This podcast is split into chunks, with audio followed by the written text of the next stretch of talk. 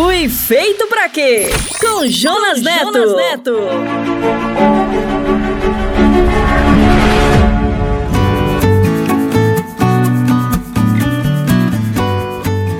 Olá, bem-vindo. Este é mais um episódio da série Fui Feito para Quê? Eu sou o Jonas. E eu sou a Val. Obrigado por estar com a gente e pelos seus comentários. Continue enviando suas dúvidas e sua opinião sobre o Fui Feito para Quê. Esta é a grande jornada na busca do plano e do sentido para a sua vida, baseado na palavra e na fé em Deus.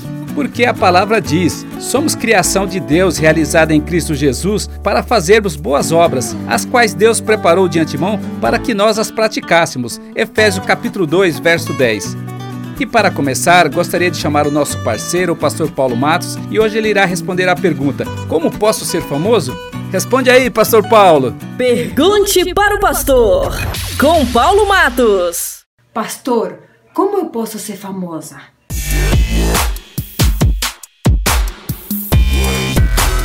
Você sabe que um dia eu estava lendo um noticiário, vendo e lendo jornais, revistas, eu vi uma entrevista com um grande um grande jogador brasileiro, um dos melhores do mundo, Zico, quando ele me surpreendeu na entrevista que ele disse assim: Zico, qual é a pior coisa depois que você para de jogar futebol? Ele falou assim: a pior coisa para mim é eu não estou mais na mídia. ele reclamou que ninguém entrevistava mais ele. Ô, oh, Zico, não, não entrevistar, tá aqui o microfone. Vamos gravar com o Zico, câmera, luz, ação. Não, ele disse que isso era a pior coisa para um, um cara que foi artista, um fenômeno. Não tinha mais brilho, não tinha mais luz, que coisa horrorosa. Aí você vê, tanta gente, eu conheci muita gente que saía de São Paulo para ir para o Rio de Janeiro, a minha cidade, e dizia, não, eu vim pular o carnaval. E quando você via eles fantasiados, cheio de purpurina, aqueles brilhos, aquele plástico colorido, luzinha, era uma coisa impressionante. Aí eu falei assim, pô, isso valeu a pena, gostou? Ele falou, não. Por quê? Eu gastei uma fortuna de avião, de fantasia, de vindo para cá, eh, hotel, e levou, levou 15 minutos o meu brilho. Aí eu falei, é quarta-feira de cinza, né? Falta de purpurina, cansado. Exatamente. Jesus chama você para brilhar.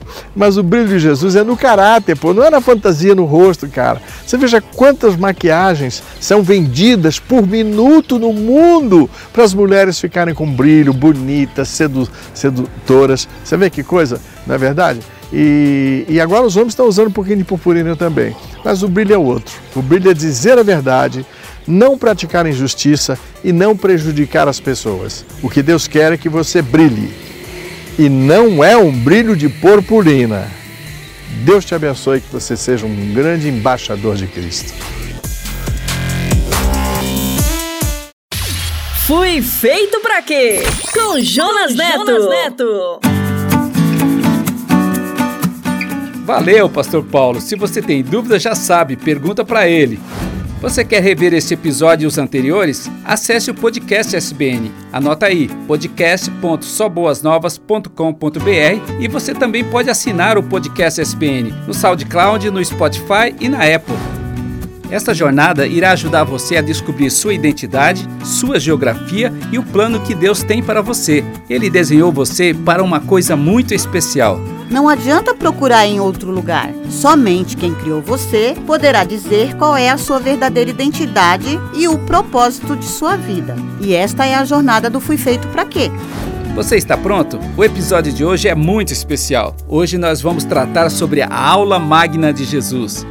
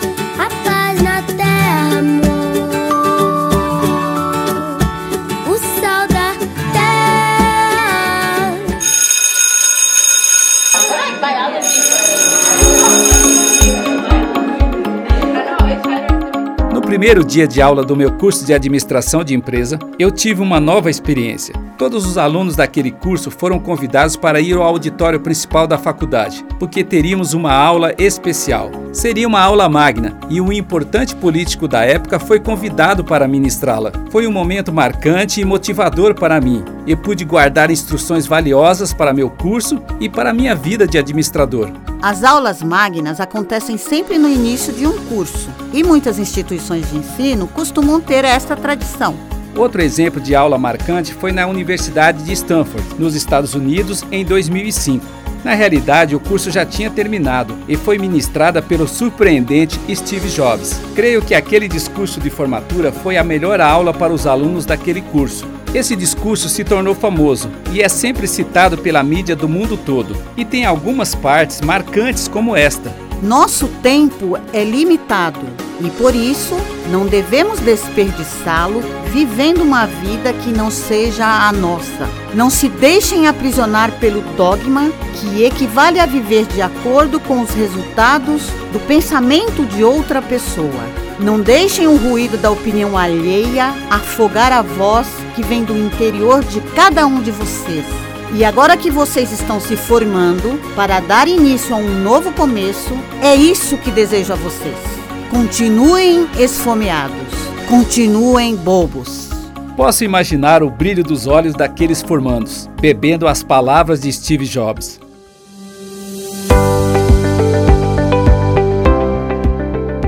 Quando eu olho para o ministério de Jesus, vejo como ele atraiu e convidou seus alunos, os discípulos, e como ele ministrava as aulas. Eu fico embevecido com a grandeza de seus ensinamentos. Jesus não tinha somente a melhor didática que um professor jamais poderia ter, mas também ele tinha o um melhor conteúdo programático e as palavras certas.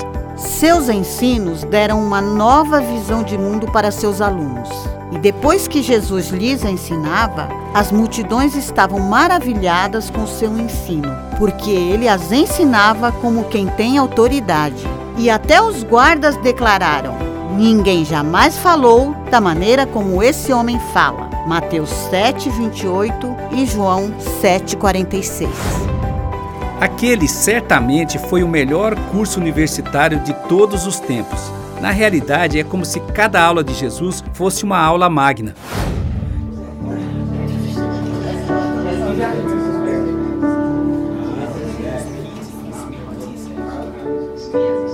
Certa vez ele estava em Nazaré, na cidade onde ele havia sido criado. No sábado, ele foi à sinagoga e se levantou para ler. Então ele abriu o livro do profeta Isaías e leu: O Espírito do Senhor está sobre mim porque ele me ungiu para pregar boas novas aos pobres. Ele me enviou para proclamar liberdade aos presos e recuperação da vista aos cegos, para libertar os oprimidos e proclamar o ano de graça do Senhor. Isto está em Lucas, capítulo 4, verso 17. E isto é a essência do ensino de Jesus é o que os educadores de hoje chamam de educação libertadora, ou de educar para a condição humana.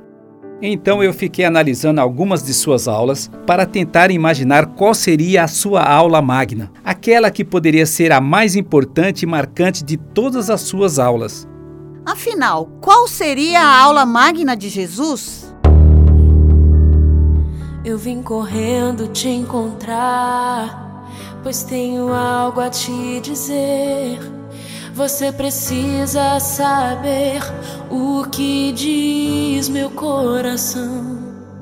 Eu vim correndo te encontrar, pois tenho algo a te dizer. Você precisa saber o que diz meu coração.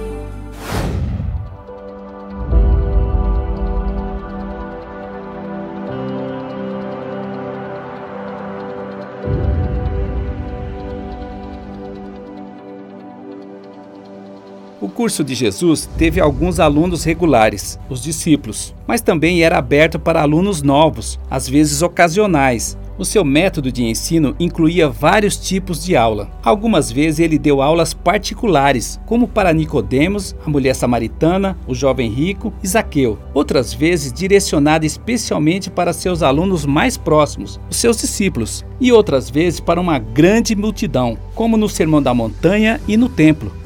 Jesus era um professor lúdico e o que ele ensinava era capaz de transformar a vida das pessoas e ser colocado em prática imediatamente. O ensino de Jesus era baseado no confronto das fraquezas e problemas da vida das pessoas com a proposta de mudança para uma nova vida e a beleza de uma vida eterna. Em seus ensinos, Jesus mostrava a esperança e o propósito para a vida de cada aluno. Ele conseguia atingir a todos, crianças, jovens, adultos, idosos, pessoas simples, pessoas ricas ou cultas. Ninguém que se aproximava de Jesus saía de mãos vazias.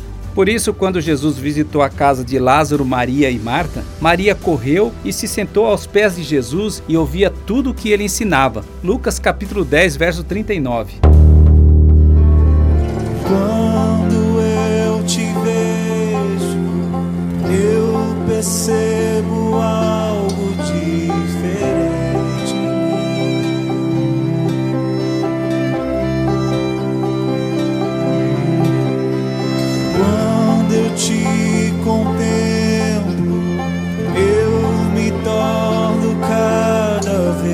Mais semelhante a ti.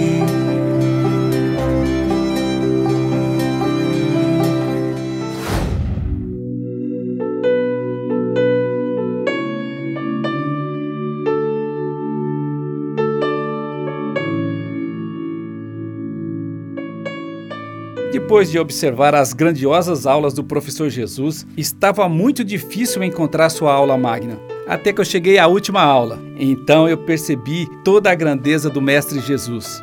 Os discípulos estavam reunidos, porém estavam inseguros. O curso chegara ao fim e o mestre iria embora. Qual o próximo passo? Como seriam suas vidas longe da sala de aula, longe do mestre? Havia muitas incertezas no ar. Então, o Mestre Jesus, após sua ressurreição, em seu último momento na terra, aparece para seus discípulos para uma última aula, a aula magna.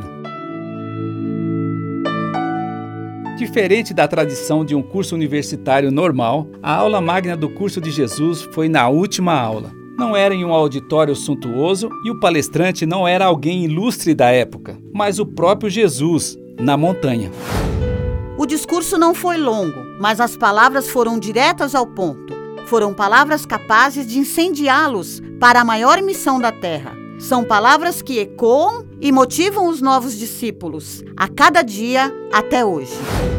Eles estavam assentados e Jesus pôde, por um momento, fitar os seus olhos e sentir os seus corações. Jesus prometeu que eles não estariam sozinhos, que enviaria um consolador, o Espírito Santo, e em seguida lhes entregou a maior missão de todos os tempos. Foi-me dada toda a autoridade no céu e na terra. Portanto, vão pelo mundo todo e preguem o Evangelho a todas as pessoas. Façam discípulos de todas as nações, batizando-os em nome do Pai e do Filho e do Espírito Santo, ensinando-os a obedecer a tudo o que eu lhes ordenei. Quem crer e for batizado será salvo, mas quem não crer será condenado. Esses sinais acompanharão os que crerem. Em meu nome expulsarão demônios, falarão novas línguas, pegarão em serpentes e se beberem algum veneno mortal, não lhes fará mal nenhum. Imporão as mãos sobre os doentes, e esses ficarão curados. E eu estarei sempre com vocês até o fim dos séculos, até o fim dos tempos. Baseado em Marcos 16:15 e Mateus 28:18. E eu estarei com vocês até o fim dos tempos. Na realidade, Jesus só estava dizendo para eles que as próximas aulas era salvar pessoas. Só quero, só quero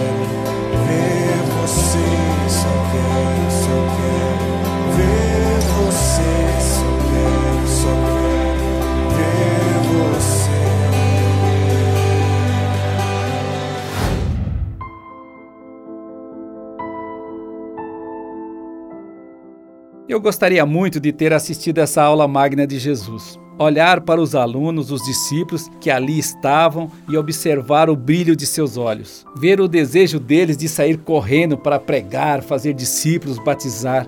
Quando eu leio essas palavras, esse desejo toma conta do meu coração. O discípulo de hoje deve ir a todos os lugares e a todas as pessoas, movido pela compaixão que o Mestre nos ensinou. Ao ver as multidões, teve compaixão delas, porque estavam aflitas e desamparadas, como ovelhas sem pastor. Mateus 9, capítulo 36. Porque Jesus deseja que todos os homens sejam salvos e cheguem ao conhecimento da verdade. Está em 1 Timóteo capítulo 2, verso 4. E quando este evangelho do reino for pregado em todo o mundo, como testemunho a todas as nações, e então virá o fim. Mateus, capítulo 24, versículo 14. O evangelho do reino será pregado em todo o mundo para todas as pessoas, e então virá o fim.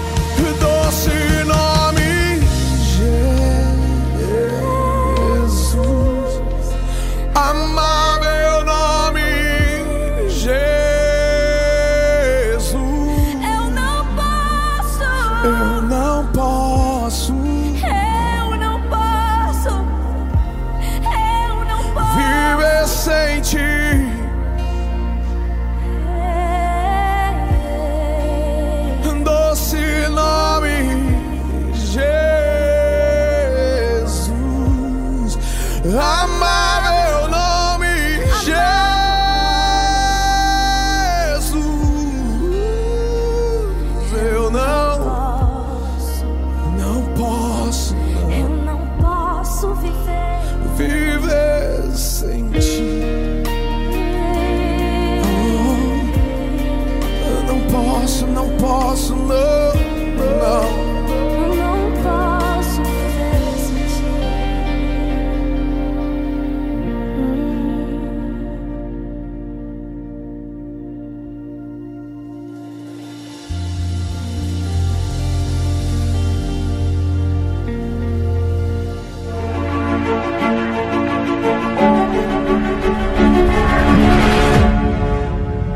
Uau! Esta aula foi demais! Jesus é o melhor professor de todos os tempos. Eu gostaria de ter estado lá para assistir isto. E você?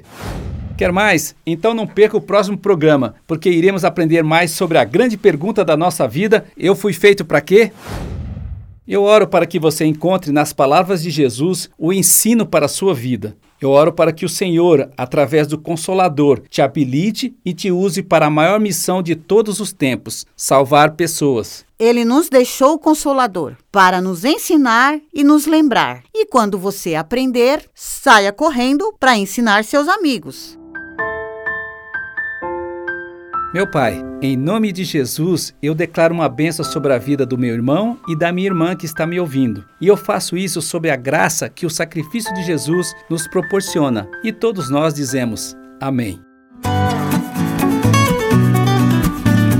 Você quer acessar este conteúdo e os anteriores?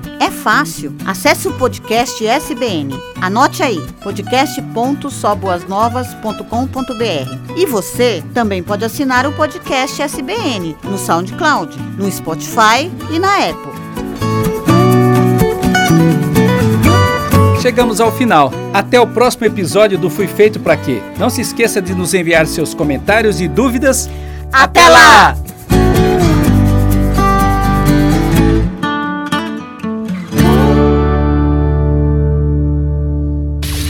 Fui feito pra quê? Com Jonas, Neto. Jonas Neto.